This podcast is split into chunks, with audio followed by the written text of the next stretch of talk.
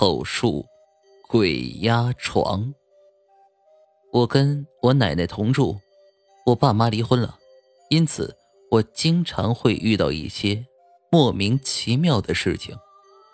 有很多次在睡觉，突然能够听到周围稀稀疏疏的声响，感觉很害怕，然而身体怎样也不能动弹。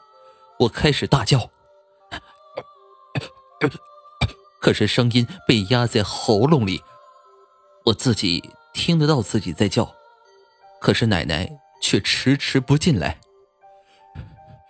此时我的头脑绝对是清醒的，我尝试着坐起来，可是就是不成功，我只能半坐着，肘部撑着床。我往窗口一看，看到那儿有一个绿色的东西，像是一棵植物之类的，在。摇摇晃晃，我怕极了，拼命的喊叫着，可是我的声音一直在颤抖，颤抖的自己听了也毛骨悚然。此时我几乎透不过气来，我想把手移动一下，但是就是无法动弹。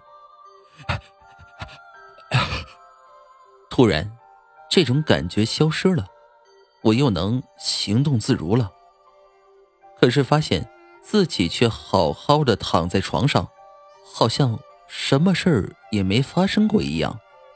周围出奇的安静。我猛然想起窗前的东西，再一看，什么也没有。我那一夜没有睡着，这奇怪的事情一连发生了好几天。但是后来，我换了一头睡，就平安了许多。